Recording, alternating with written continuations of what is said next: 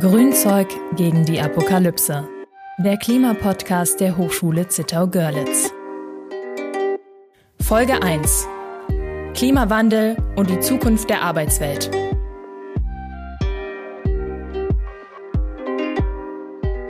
Hallo und herzlich willkommen zu unserer ersten Episode unseres Podcasts Grünzeug gegen die Apokalypse. Ich bin Anke Zenker-Hoffmann und spreche heute mit Sarah, Sarah Barth. Hallo Sarah, schön, dass du da bist. Hallo Anke. Und wir haben einen ganz besonderen Gast heute hier, den Rektor unserer Hochschule, Herrn Professor Alexander Kratsch.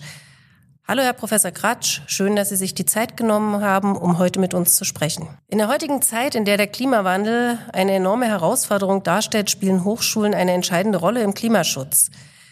Das Thema bedeutet an Hochschulen nicht nur, dass wir unseren eigenen CO2-Fußabdruck reduzieren, sondern auch Studierende sowie die Hochschulgemeinschaft, also unsere Professorenschaft, unsere Dozenten, unsere Mitarbeitenden für nachhaltige Praktiken zu sensibilisieren und in der Lehre darüber aufzuklären. Aber nicht nur das, die Hochschule Zittau-Görlitz ist auch ein wichtiger Arbeitgeber in der Region und nimmt somit nicht nur die Position der Ausbildungsstätte für die zukünftigen Arbeitnehmer ein, sondern ist auch gleichzeitig Wirkungsstätte von vielen Angestellten. Und das wollen wir in dieser Folge thematisieren und ich denke, Herr Professor Kratsch, dass Sie da auch der richtige Gesprächspartner sind, wenn wir über die Zukunft der Arbeit sprechen, vor dem Hintergrund der Folgen des Klimawandels. Denn Sie haben an der Hochschule bereits alle wichtigen Perspektiven eingenommen. Sie waren Student im Bereich Elektrotechnik, Automatisierungstechnik, waren wissenschaftlicher Mitarbeiter und Institutsdirektor, sind Professor und seit 2020 sind Sie Rektor unserer Hochschule. Merken Sie denn schon Änderungen in Ihrer persönlichen Arbeitswelt durch den Klimawandel? Das ist eine gute Frage. Ähm, ich habe ja den ein oder anderen Stichpunkt vorher dankenswerterweise bekommen. Und ich muss ehrlich sagen, ich habe mich da sehr schwer getan, ähm, wirklich ähm, Anhaltspunkte zu finden, wo ich das jetzt merke. Und bin aber dann auch relativ schnell darauf gekommen, dass das natürlich auch was damit zu tun hat, wie wir arbeiten als ähm, ähm, die Kolleginnen und Kollegen in der Hochschule Zittau-Görlitz. Wir sind ja am Ende des Tages Menschen, die sich in Gebäuden befinden und die in Gebäuden in aller Regel Studierende unterrichten, die forschen, die in Laboren unterwegs sind. Und wir sind jetzt nicht so die, die auf einem Dach sitzen und das Dach decken. Deswegen äh, wird das Thema Klimawandel, Änderung der Temperaturen, Niederschlagshäufigkeit und all die Dinge jetzt in der Phase, wo wir uns befinden, natürlich vor allen Dingen die Menschen zu spüren bekommen, die draußen arbeiten unter freiem Himmel. Denn wir haben ja die Möglichkeit zu heizen, wir haben zum Teil die Möglichkeit zu kühlen in den Gebäuden, so dass man das am ehesten erstmal darüber merkt, über Kosten von Kühlung, Heizung und anderen Dingen. Ich bin auch davon überzeugt, dass das perspektivisch, wenn sich diese Entwicklung mit dem Klima so fortsetzt, äh, dann auch bei uns kommt, weil das also bei unseren Kolleginnen und Kollegen deutlich wird, weil das wird ja auch was mit dem Menschen machen. Wir haben unterschiedliche Altersstrukturen in der Hochschule Zittergörlitz, vom Studierenden bis zu Menschen, die kurz vor der Pension stehen und äh, hohe Temperaturbelastung ist kein Geheimnis, wird sicher dann auch gesundheitliche Folgen und dergleichen haben. Also von daher ist es erforderlich, dass wir uns darauf einstellen, ohne dass ich jetzt wirklich ein Beispiel mitbringen kann und sage, da hatte ich ein Vorstellungsgespräch, dort ist das Thema so gekommen. Wir können Ihnen ein Beispiel nennen. Wir das haben nämlich diesen Podcast, wir hätten Sie gerne im Haus 6 begrüßt. Wir hatten da auch einen Raum ausgesucht, okay. der perfekt geeignet wäre, aber es war zu warm. Okay. Und wir haben gesagt, wir müssen das Studio irgendwo aufbauen, wo wir bessere Bedingungen haben, weil es kann niemand bei 30 Grad den ganzen Tag arbeiten. Ja. Sie haben es auch gerade schon gesagt, es, ist, es wird in Zukunft ein Thema sein. Ich glaube, dass die Zukunft gar nicht so weit weg ist, dass wir auch über, ne, wie arbeiten wir in den Räumen. Wir haben das große ja. Glück, dass wir Räume haben. Jetzt ist natürlich die Frage, also es ist jetzt direkt noch nie ein Thema gewesen an der Hochschule, dass es vielleicht da schon Probleme gab, dass es vielleicht auch, dass es vielleicht auch die Leistungsfähigkeit von Mitarbeitern kann ja auch positiv beeinflusst sein, ne? also dass es beeinflusst wird. Also ich denke, dass ähm, die, ähm, die Beeinflussung schon da ist, aber dass sie auf einer auf einer Schwelle ist, dass die jetzt nicht unbedingt an den Rektor angetragen wird. Natürlich stellt man fest, wenn man in einem Beratungsraum ist, der jetzt eben nicht klimatisiert ist, heute ist es warm aber ich denke, dass es im Moment noch in einem Bereich ist, wo die allermeisten von unseren Studierenden und Kolleginnen und Kollegen das irgendwie toleriert bekommen. Ähm, wie sich das perspektivisch entwickelt, das werden wir merken. Wenn man in die Bauindustrie schaut, stellt man natürlich fest, dass deutlich mehr äh, Anspruch auf Kühlung gesetzt wird in unseren Breitengraden. Das war früher nicht so. Und das liegt daran, dass es eben in den Sommern deutlich heißer wird, als das in der Vergangenheit war. Dass wir also regelmäßig Temperaturen über 30 Grad erzielen.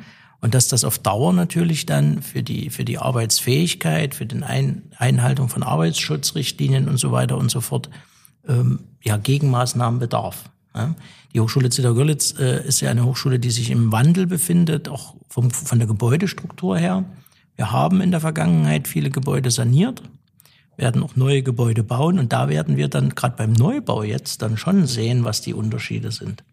Haben wir jetzt Gebäude saniert oder gebaut, die, ich sag mal, punktuell über eine Belüftung, Entlüftung, Klimatisierung ähm, verfügen, wird das in Zukunft eher der Standard werden, um sich eben auf die Zukunft auch baulich als Freistaat Sachsen vorzubereiten, denn wir bauen und sanieren für 60 Jahre Nutzungsdauer. Das ist ein sehr, sehr spannendes Thema, weil wir sprechen später ja auch noch darüber, dass die Hochschule ein Klimaschutzkonzept hat. Und wenn wir jetzt alles kühlen und belüften, ergibt sich da vielleicht ein Widerspruch. Also Sie haben gesagt, gerade bei Neubaumaßnahmen werden wir, es wird es Standard sein, dass wir über solche Konzepte nicht nur nachdenken, das muss einfach sein. Aber haben wir auch die Chance als Hochschule, da sehr innovative, vielleicht auch sehr klimafreundliche Ideen oder Innovationen dort mit einzubringen? Also Ideen und Innovationen haben wir ausreichend. Also wir sind ja auch eine forschende Hochschule im Bereich der Energietechnik traditionell gewachsen und auch stark und auch anerkannt in der Bundesrepublik und auch Teile zum Teil darüber hinaus. Ähm, klingt jetzt blöd, ist aber so. Ich habe selber ein Forschungsthema, das nennt sich Aquahit, Heizen mit Eis ist der Titel. Und da geht es darum, dass man die stehenden Gewässer der Lausitz nutzt, um heizen und kühlen zu können. Man nutzt dort den Triebelpunkt des Wassers aus. Also Wasser kann gleichzeitig ähm, bei, äh, im Vakuum verdampfen, also es verdampft quasi. Man nutzt die äh, Kondensation, äh, Kondensationsenthalpie aus und hat dann schon einen entsprechenden Wärmeinhalt und nutzt das dann zum Beispiel, wertet das mit Wärmepumpen auf, um dann diese Wärme zu nutzen. Und bei diesem Prozess fällt eben auch Kälte an. Und wir merken in dem Projekt, wir machen das jetzt mit den Stadtwerken in Zittau, bauen wir so eine Anlage, wir machen das mit den Stadtwerken in Weißwasser. Diese Kälte, wir sind mit dem Thema schon ganz paar Jahre unterwegs. Am Anfang stand das Heizen und jetzt wird immer mehr nach der Kälte gefragt. Ne, das Thema Kälte ist halt ein Punkt, den, den die ähm, Unternehmen brauchen, um zum Beispiel Gebäude zu kühlen, aber auch für Produktionsprozesse und anderes. So dass wir da schon sehr innovativ unterwegs sind. Und wenn ich diesen Prozess nehme, diesen Aquahit-Prozess und den mit grünem Strom betreibe, über PV, Wind, dann ist es wirklich eine grüne Wärme-Kälteversorgung. Das muss man ganz klar sagen. Ähm, also an Ideen mangelt es uns nicht. Die Herausforderungen sind die regulare, regulatorischen Herausforderungen. Das ist, das muss man ganz klar sagen. Die gesamte Gesetzgebung, auch die, die Regeln, die wir im, als Hochschule jetzt mit Nutzung dieser Gebäude anzuwenden haben, die der Freistaat Sachsen anwendet, die, die ermöglichen diese Dinge noch gar nicht. Also ein gutes Beispiel ist das Gebäude, in dem wir sitzen, das ist Haus 1. Da sind wir, glaube ich, 2017 eingezogen. Das ist für 60 Jahre saniert, kann sich jeder ausrechnen, wenn das zu Ende ist, also wenn das wieder angefasst werden muss. Und der Dachstuhl ist eben nicht für PV äh, ertüchtigt. Das heißt, darauf kriegt man den jetzt nicht das, die PV-Anlagen. Das muss man andere Lösungen finden. Und das sind so einzelne Beispiele. So dass wir, und das ist in der gesamten Bundesrepublik zu sehen, wir haben einen hohen Anspruch. Wir wollen grün werden. Wir wollen uns ähm, ohne schädliche Emissionen selber versorgen, ähm, betreiben aber Stückwerk. Könnte ich mich jetzt, kann man auch aus der Energietechnik stundenlang drüber auslassen. Es ist schade und nachteilig. Die Akteure vor Ort müssen Lösungen finden, die häufig dann so nicht umgesetzt werden können, weil es die rechtlichen Rahmenbedingungen nicht hergeben. Ja, und diese rechtlichen Rahmenbedingungen, wie sie wahrscheinlich auch nicht nur an Hochschulen eine Rolle spielen, die stehen ja bestimmt auch bei vielen Unternehmen im Fokus. Wie sieht's denn aus mit den Änderungen? Also Sie hatten es ja schon mal angesprochen, also hauptsächlich auf den Bau, bezogen auf den Bau, aber es wird ja vielleicht auch noch andere Branchen geben, die sich im Hinblick auf den Klimawandel ändern müssen. Gibt es da denn irgendwelche Probleme oder welche Branchen, welche Chancen, welche Arbeitsfelder könnten denn quasi durch den Klimawandel entstehen? Das ist auch so ein bisschen eine Glaubensfrage. Ich bin immer ein Freund von Zahlen. Wenn man, wenn man, bin ich Elektroingenieur, kein BWLer, aber wenn man sich das Verhalten der Investoren anschaut, dann stellt man fest, dass große ernstzunehmende Investoren äh, in grüne Technologien in, äh, investieren. Ähm, langläufig versteht man darunter den Bau des Windrades oder der PV-Anlage, das ist es aber nicht. Ne? Das sind unglaublich viele Prozesse, unglaublich viele auch Halbzeuge, die erstellt werden, wo man heute als weltweit agierendes Unternehmen eben nachweisen muss, wie der CO2-Abdruck ist oder überhaupt der Ressourcenabdruck dieses Produktes. Und weil das so ist, ähm, gehen Investoren dorthin, wo sie diese Bedingungen mit ihren Unternehmen oder den Unternehmen, die sie finanzieren, schneller und besser erreichen. Das ist dankenswerterweise auch Ostdeutschland. Beispielsweise habe ich jetzt erst eine Studie gelesen, dort ist man felsenfest davon überzeugt, dass Mecklenburg-Vorpommern das kommende Industrieland ist. Aufgrund der schieren Masse an grünen Windstrom. Und dadurch, dass die eben auch Offshore-Anlagen haben, eben auch eine Verfügbarkeit, äh, wenn der Wind mal nicht so weht, also an Land nicht so weht, sondern dass man eben dann eben auch von Offshore holt. Ähm, wir merken, auch die Stadt Zittau beispielsweise unternimmt viele Aktivitäten, um Gewerbegebiete weiterzuentwickeln oder neu zu entwickeln, ähm, wo es möglich ist, klimaneutral zu produzieren. wo ich also entsprechend vielleicht auch ein, ein, ein Asset habe, ein, ein Stadtwerk habe, die mir so etwas bereitstellen können. Grünstrom, grüne Wärme, grüne Kälte. Oder zumindestens annähernd. Das, wir müssen ja nicht immer gleich auf die 100 Prozent gehen. Das ist ja auch schon viel gemacht, wenn ich bei 30 oder 40 Prozent ähm, da unterwegs bin, aber wo ich auch gesicherte Energieversorgung habe. Und deswegen denke ich, dass ähm, diese diese Aktivitäten, die hier stattfinden, nicht nur bei uns in, in, in Zittau und Görlitz, sondern eben auch darüber hinaus, dass das schon dafür sorgen wird, dass ähm, Unternehmen kommen, die einfach gewisse Bedingungen erfüllen müssen. Wir wissen ja, wie auch Standardisierung, Qualitätssicherung beispielsweise in den 80er Jahren durch die Automobilindustrie gekommen ist.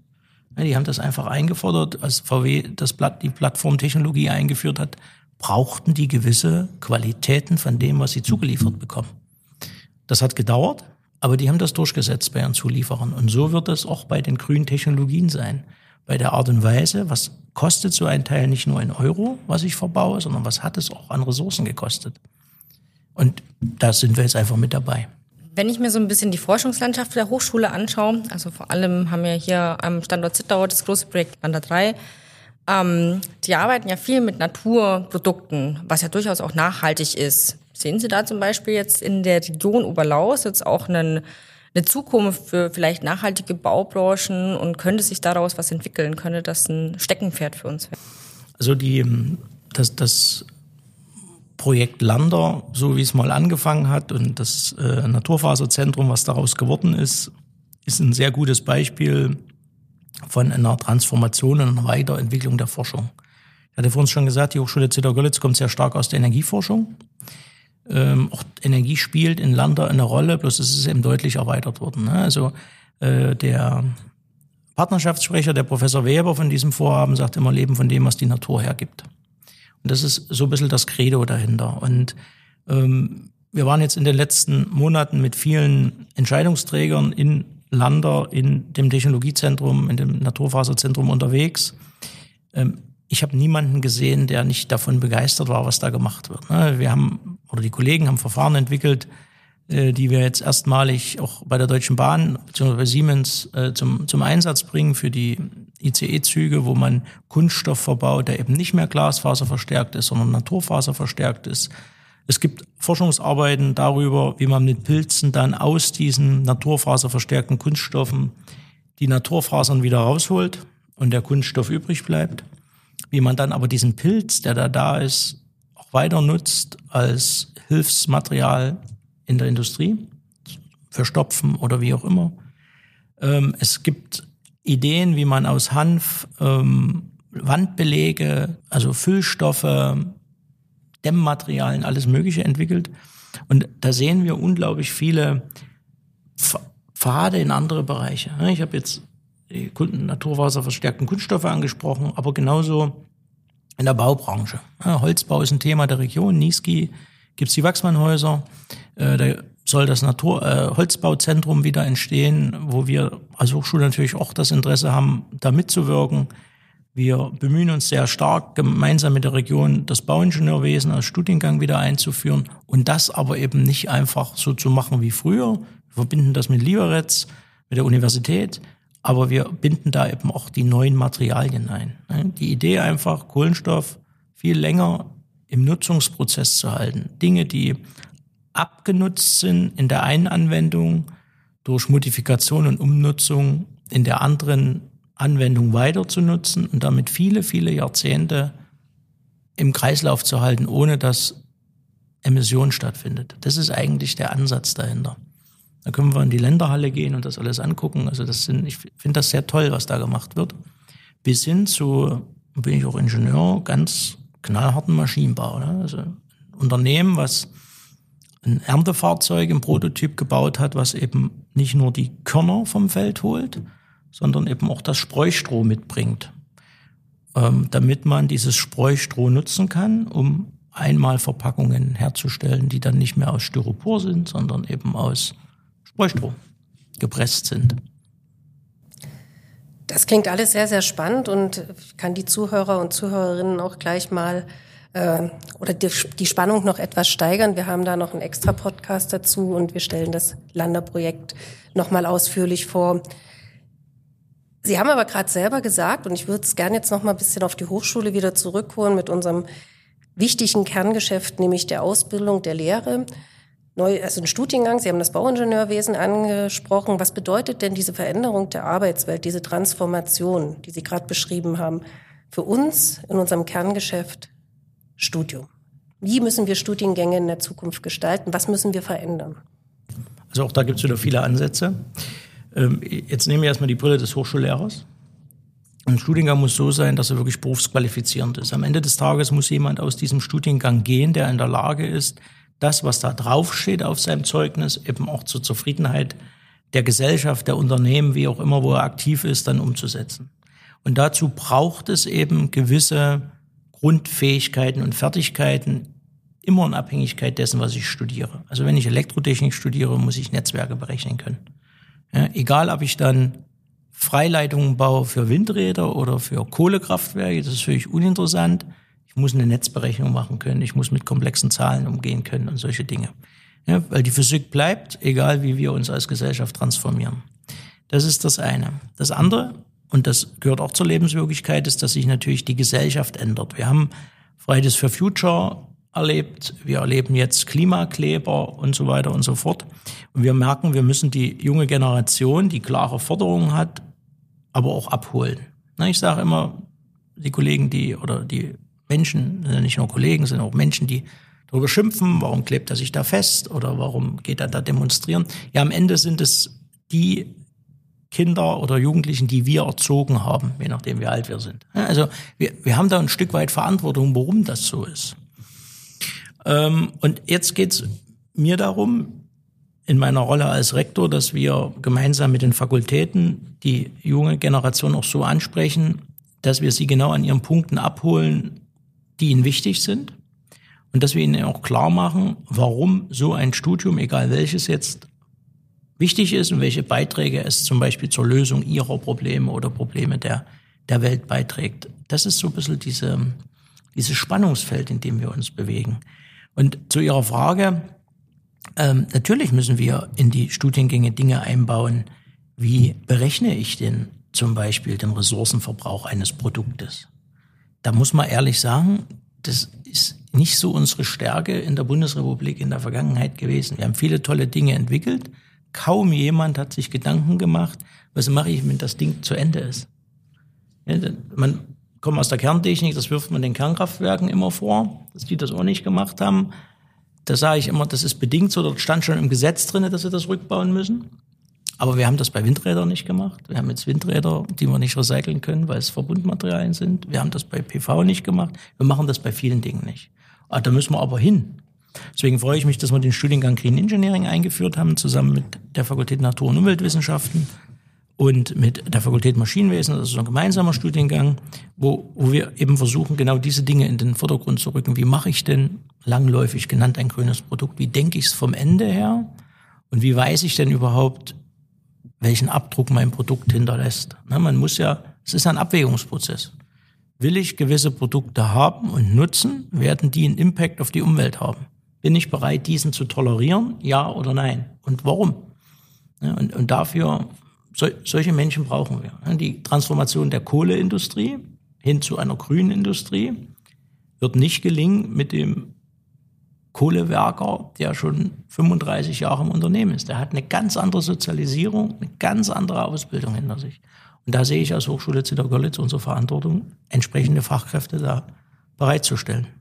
Das heißt ja, dass man vielleicht auch nochmal an die Dozenten, an die Professoren rangehen muss. Also dass man da vielleicht auch nochmal sensibilisiert. Natürlich muss man nicht alles mit einem grünen Anstrich versehen, aber zumindest diese Sensibilisierung wäre, glaube ich, wichtig.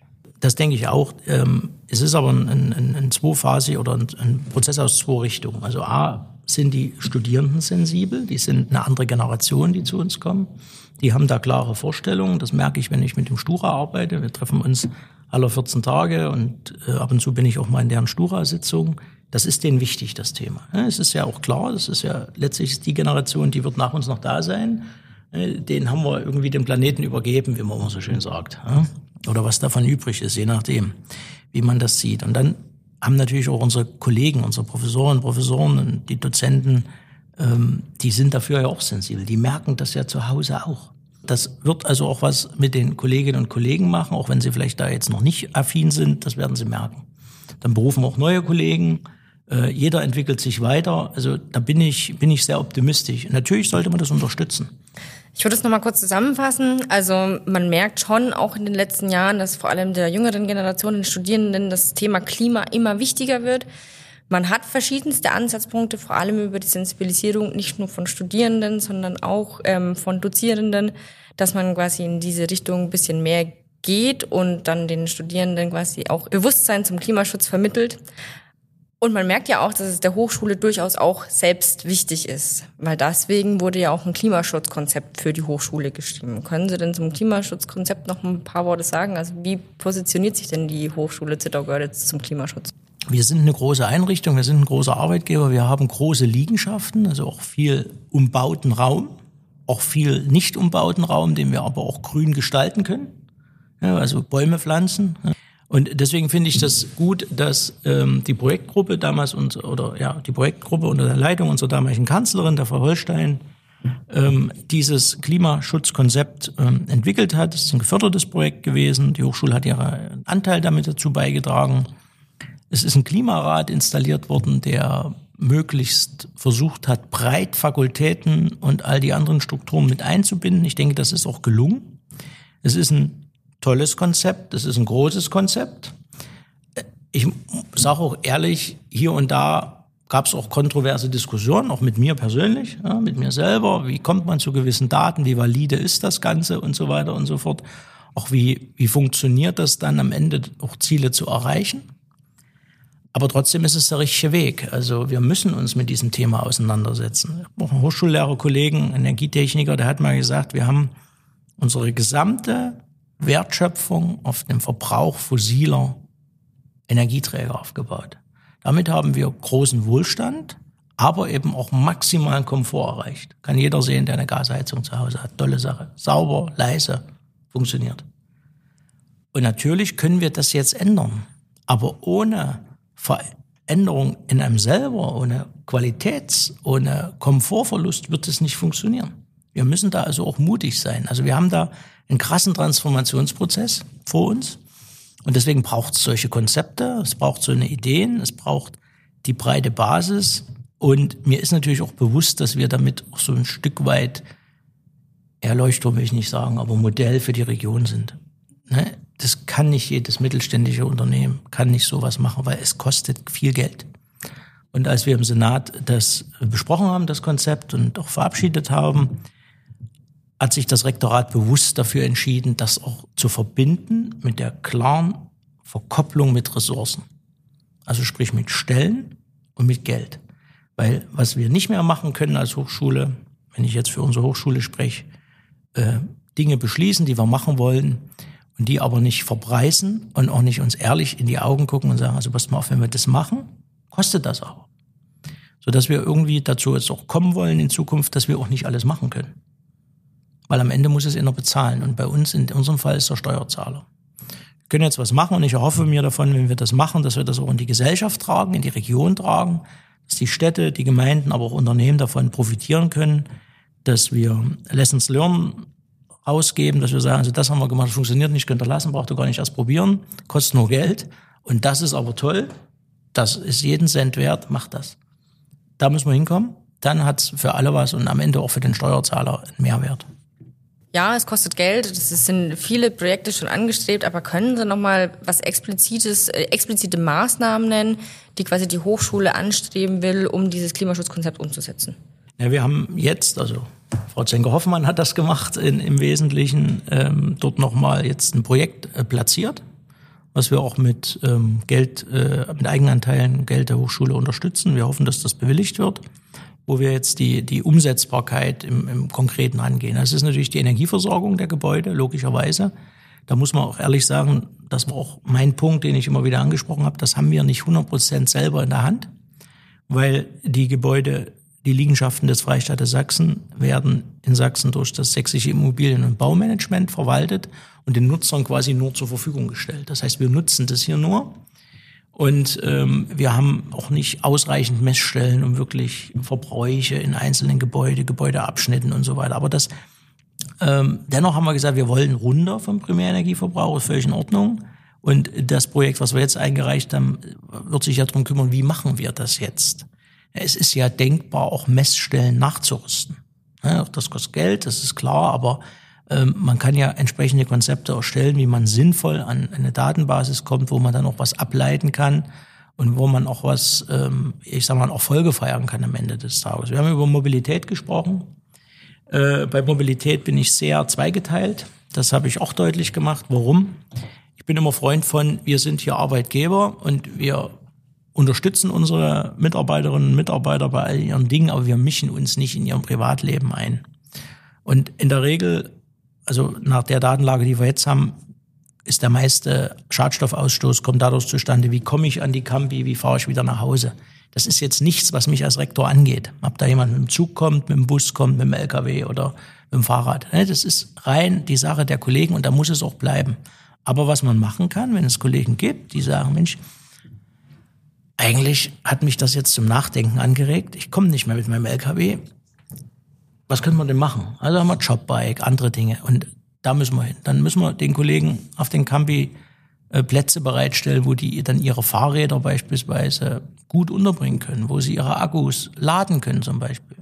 Wir haben in Görlitz einen, einen, einen Fahrradkäfig auf dem Campus, der wird nur übersichtlich genutzt. Das liegt daran, der hat kein Dach, also sollte man ein Dach nachrüsten. Wir sollten auf dem Campus jetzt hier in, in Zittau nachdenken, wie wir das machen. Man da auch so einen Käfig baut. Äh, Energieversorgung brauchen wir da dann für, für Akkus, vielleicht Boxen, wo man Akkus einschließen kann, damit man die nicht immer mit ins Büro schleppen muss äh, und so weiter. Also von daher wird es viele Punkte geben, wo man kleine Sachen machen kann. Und da bin ich wieder bei dem, was ich vorhin gesagt habe, mit den Modellen. Und das kann man dann mal zeigen. Da kann man dann mal andere Partner, Unternehmen, Freunde einladen, kann sagen, hier so haben wir das gemacht. Das wird rege genutzt. Das da hinten haben wir auch gebaut, das nutzt niemand, braucht also gar nicht versuchen. Und dann haben wir ja unser, mein Lieblingsthema oder eines der Lieblingsthemen, den Zukunftslerner Oberlausitz, wo wir an die Jugend rangehen, an die Schülerinnen und Schüler der Region, ähm, wo wir sie an die Hochschule binden wollen, wo wir Bildung anbieten wollen. Und da werden wir ein grünes Klassenzimmer bauen auf dem Campus, ja, wo wir also auch in der Natur, mit der Natur arbeiten. Also das sind ganz viele, viele Punkte.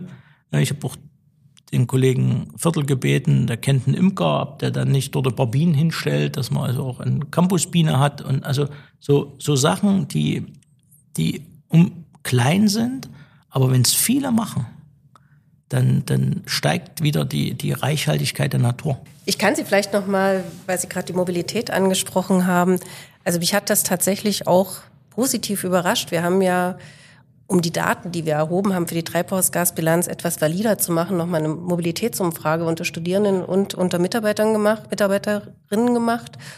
Und es war eine unglaubliche Beteiligung.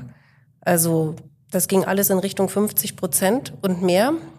Und das zeigt eigentlich so ein bisschen, dass das Thema schon für viele sehr, sehr relevant ist und interessiert. Und sie sind interessiert und wahrscheinlich auch an ja, neuen alternativen interessiert. Also das fand ich wirklich spannend. Das, das ist ja auch, das, die Mobilität ist ja auch spannend, wenn man sich damit mal auseinandersetzt. Ne? Wenn man etwas geschichtsinteressiert ist, es gab Menschen, die haben davor gewarnt, in die Eisenbahn zu steigen. Früher. Die haben gesagt, wer mit der Eisenbahn fährt, der wird wahnsinnig.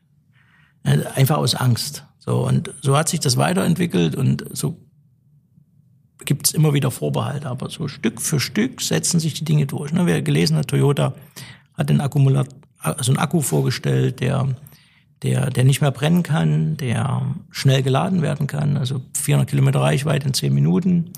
Ein chinesischer Konzern, der hier in Thüringen Arnstadt ein Werk hat, hat ein ähnliches Gerät jetzt vorgestellt, was Ende 24, glaube ich, eingeführt werden soll.